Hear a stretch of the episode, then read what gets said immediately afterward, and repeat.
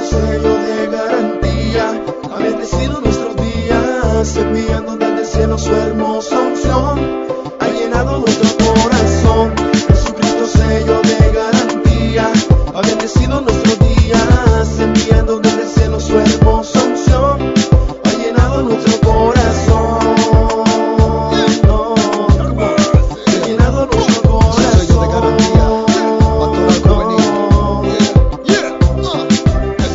Bienvenidos a Tu Sello en Podcast.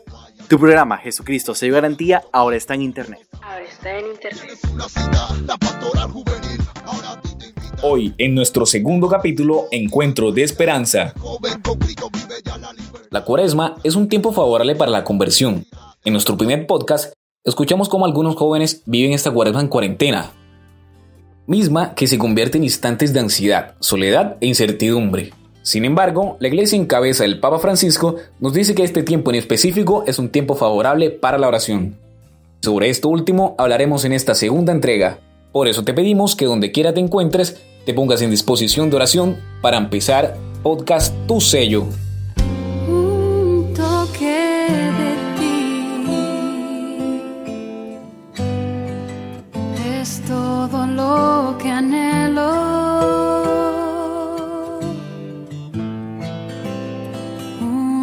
De ti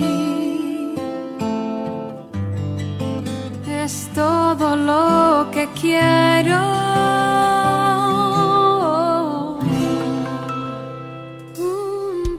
Señor, te alabamos y te bendecimos por esta nueva oportunidad que nos das de encontrarnos contigo, de permitirte ser Dios en nuestra vida. Concédenos, Señor, la gracia de caminar a tu lado. Concédenos, Señor, la gracia de permitirte que actúes en nuestra vida como ese Dios de luz, de verdad, de misericordia. Por eso hoy, Señor, te seguimos entregando todo este momento difícil que vivimos en nuestra ciudad y en nuestro país, para que tú, Señor, con la fuerza de tu Espíritu Santo, nos ayudes, nos fortalezcas, nos des sabiduría, Señor, para poder tomar buenas decisiones, para poder, Señor, reconocer tu caminar en nuestra vida. Te alabamos, Señor, por tu inmenso amor, por tu inmensa grandeza. Protégenos, Señor, de todo mal. Acompáñanos y bendícenos. En el nombre del Padre, y del Hijo, y del Espíritu Santo. Amén.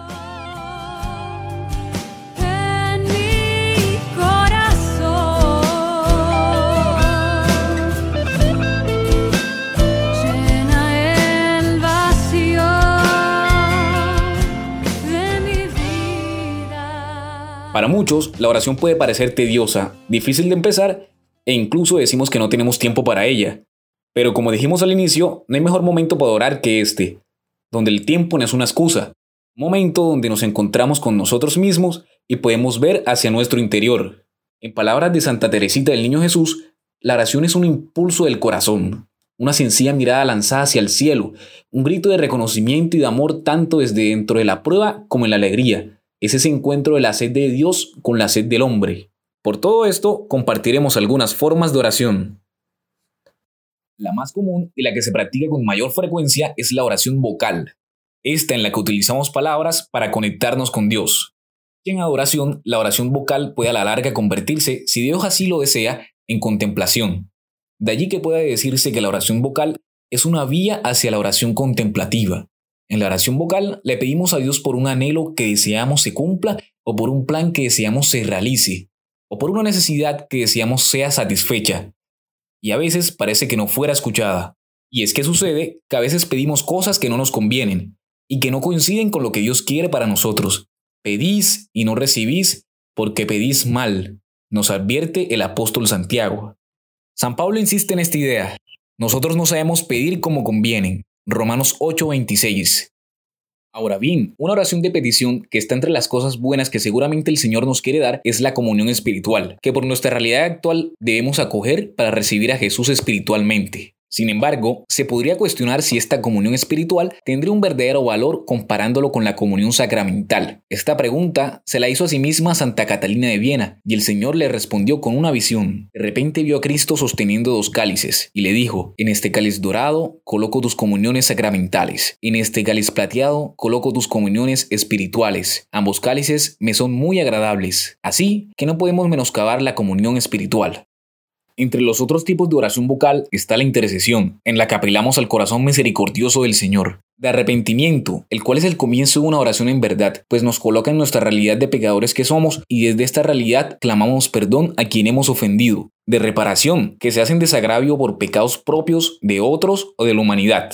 De acción de gracias, en la que todo acontecimiento y toda gracia del Señor puede traducirse en un acto de acción de gracias. Finalmente, de alabanza. Es la forma de orar que reconoce de manera más directa que Dios es Dios. Y según el Catecismo de la Iglesia Católica, la alabanza es una de las formas de oración vocal más elevadas. La manera de orar que más me gusta o el tipo de oración que más me gusta es la oración vocal. O sea, dentro de ella hay varias y la oración de alabanza, que es una de ellas, es una forma bella de ser consciente del amor de Dios. Y por eso yo la alabo y confío en Él.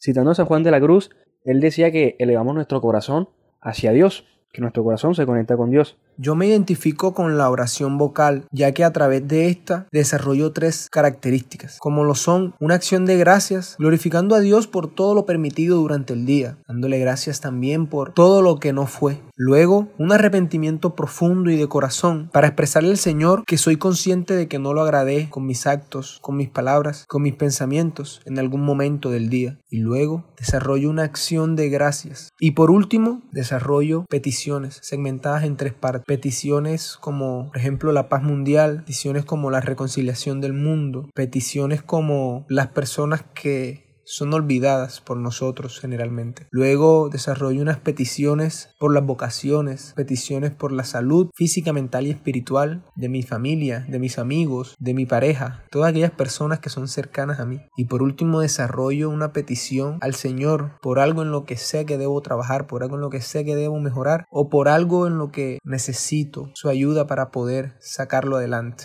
Y esto ha ayudado en esta cuaresma, cuarentena, a permanecer en paz, a poder también ser sal y luz y poder ser esperanza para mi familia, para todas aquellas personas que, que lo necesiten. El tipo de oración vocal con el que más me identifico es con la oración de intercesión. Este tipo de oración ha servido muchísimo en este tiempo de cuaresma porque me ha dado la oportunidad de seguir orando por las demás personas, por mi familia, por mí misma y muy importante en este tiempo tan difícil y complicado para nuestra iglesia, para el mundo entero, en donde nos entregamos completamente a la voluntad del Señor. Aunque quizás es un poco difícil eh, cuando nosotros intercedemos por los demás, el Señor nos regala la paz, el Señor nos regala la alegría y la tranquilidad de que sencillamente su voluntad va a ser perfecta y eh, de que aunque quisiéramos muchas cosas, eh, lo que Él nos tiene preparado es muchísimo mejor. Por eso la oración de intercesión para mí siempre va a ser la más bonita porque es entregarte sin medida, es estar ahí a los pies del Señor y aceptar lo que venga. El tipo de oración que me identifica es la oración vocal de acción de gracias. En todo momento, darle gracias al Señor. En todo momento, decirle gracias, Señor, por las cosas mínimas. Ver el amor de Dios en las cosas más pequeñas y decirle, Señor, gracias. Esto me ha servido en la cuarentena y en la cuaresma a ver la misericordia y el amor de Dios en todos, en todas las cosas pequeñitas, en todas las cosas y llenarme de paz y de tranquilidad. Yo me identifico con una oración vocal, pero en acción de gracias, una oración vocal en reparación por mis culpas, una oración vocal de arrepentimiento por, mis pecados y una oración vocal en acción de gracias por el día, por el día a día. Cada vez que yo elevo una oración al Señor, en ella impregno estas cuatro o cinco cosas que, que les acabo de mencionar.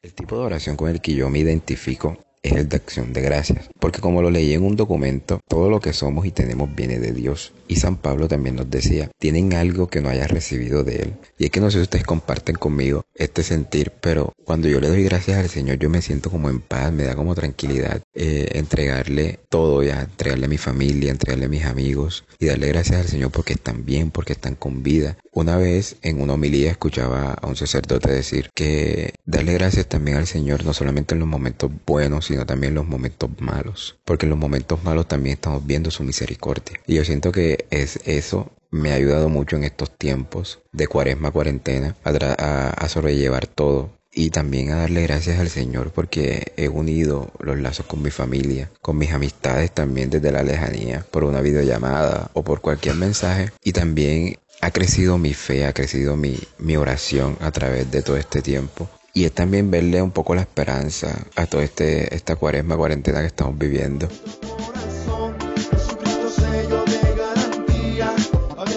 Otra expresión de oración diferente a la oración vocal es la meditación. Esta es un trabajo intelectual en la que se busca mover la voluntad hacia un mejoramiento espiritual. En la meditación cristiana contemplamos por medio de representaciones mentales o lecturas algún pasaje de la Sagrada Escritura, a esto le llamamos lectio divina, o alguna verdad de nuestra fe, o alguna faceta o momento de la propia vida, para tratar de descubrir en la meditación la voluntad de Dios para sí. Hay que saber que la finalidad de la oración vocal y de la meditación es el recogimiento y la contemplación. Allí, en recogimiento, es que mejor puede el alfarero actuar en el alma, Catecismo nos dice que la meditación es sobre todo una búsqueda en la que la persona trata de comprender el porqué y cómo de la vida cristiana para responder a lo que el Señor le pide.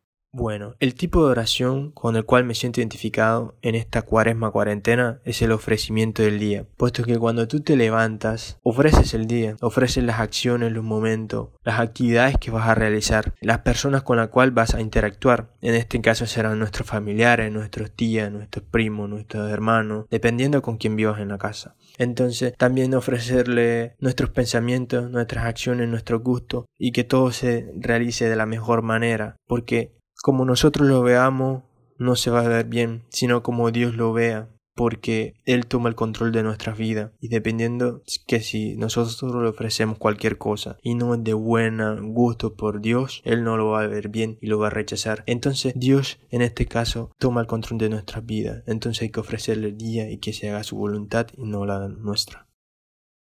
La mejor manera de conectarme en oración con Dios es a través de la meditación y la contemplación. La meditación la hago a través de la lectio divina con un pasaje bíblico donde Dios pues me ha dado la gracia de contextualizar ese mensaje de esa palabra a mi vida, a situaciones que estoy enfrentando o que estoy viviendo actualmente. La contemplación sí es un tipo de oración que no se adquiere a través de la práctica o con alguna técnica, sino que es más un don de Dios y pues se le da a todo el que desee Dios en su infinita misericordia me ha regalado el poder apagar mi cuerpo y mi mente para solo observarlo, solo estar atenta a su llamado y pues así hallar el porqué y el cómo de las cosas que estoy viviendo pues a diario. Finalmente tenemos la contemplación, en este tipo de oración, el orante no razona, sino que trata de silenciar su cuerpo y su mente para estar en silencio con Dios. La oración de silencio es un movimiento de interiorización en el que el orante se entrega a Dios que habita en su interior. Ya no razona acerca de Dios, sino que se queda solas con Dios en el silencio y Dios va haciendo en el alma su trabajo de alfarero para ir moldeándola de acuerdo a su voluntad. La contemplación consiste en ser atraído por el Señor, quedarse con Él y dejarle que Él actúe en el alma. También hay que anotar que Dios se da su gusto y decisión. Un día puede darnos un regalo de contemplación y al día siguiente podemos sentir la oración totalmente insípida. Dios es el imprevisible, es decir, no podemos prever lo que nos va a dar, casi siempre nos sorprende. En la contemplación somos instruidos por el Espíritu Santo, de manera especial, en silencio, aún sin ver ni oír nada. Si es voluntad divina, el Espíritu Santo puede regalarnos gracias especiales, de visión o de escucha, hasta de olfato, pero las gracias verdaderamente importantes no están en esas experiencias sensoriales, que son consentimientos del Señor y que no son indispensables para avanzar en la oración. Fruto verdadero de la oración, vocal, mental o contemplativa, es ir descubriendo la voluntad de Dios para nuestra vida, irnos haciendo dóciles a la voluntad de Dios, llegar a que sea la voluntad de Él y no la propia, la que rija nuestra vida, nuestra voluntad unida a la de Dios, o sea, la unión de voluntades, El tipo de oración que más me identifica es la oración contemplativa. Generalmente no sé por dónde iniciar una oración, pero tengo la necesidad de hacerla, así que simplemente me abandono en el Señor y le pido al Espíritu Santo que me enseñe a orar. Este tipo de oración ha tenido bastante influencia en este tiempo de cuaresma cuarentena, al contemplar las calles solas, al oír más la brisa y los árboles sonar. Es un estado, un ambiente que me lleva aún más a contemplar y a meditar en las maravillas del Señor. Y quizás me hace hacer la analogía cuando el Señor estuvo en el desierto, también aislado y lejos de todo ese mundo agitado pues, de, de esa época. Y también estaba en interiorización con el Señor. Entonces es hermoso cómo el Señor nos regala esas oportunidades para verle y sentirle cerca. Y con todo esto podemos decir que la oración se convierte en ese encuentro de esperanza, en el que le entregamos esas angustias, ansiedades e incertidumbres al Señor, cumpliéndose así su palabra. Que vengan a mí todos los cansados y agobiados, que yo os aliviaré. Recordemos que el Señor estará con nosotros hasta el fin de los tiempos. Jóvenes, sin duda alguna, este momento particular que vivimos golpea nuestra vida, nuestra fe e incluso lo más profundo de nuestras convicciones. Pero hoy el Señor a cada uno de nosotros nos pide que seamos esperanza y luz en medio de este momento difícil que nos toca afrontar.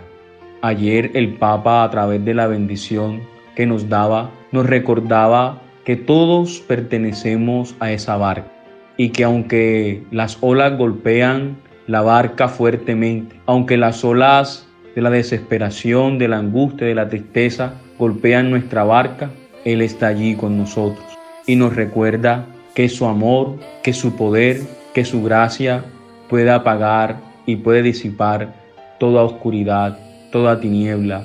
Por eso los quiero invitar a que no perdamos la fe, a que no perdamos la esperanza. Nosotros somos el corazón, la voz, las manos de Dios para tantos que necesitan una palabra de aliento en este momento. Dios cuenta con cada uno de ustedes, cuenta con su testimonio, cuenta con su esperanza para poder iluminar a muchos que la han perdido. Mucho ánimo, mucha fuerza y Dios los bendiga a cada uno de ustedes. Bendiga esta pastoral juvenil de Cartagena, en el nombre del Padre, y del Hijo, y del Espíritu Santo. Amén.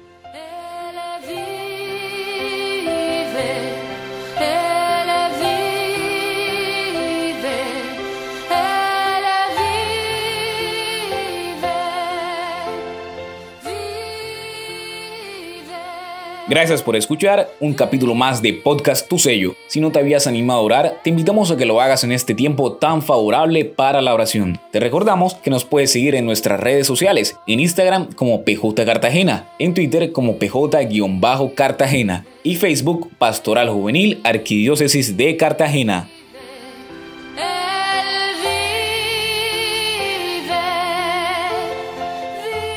Gracias por acompañarnos en una entrega más de Podcast Tu Sello, tu programa Jesucristo Sello de Garantía, ahora en Internet.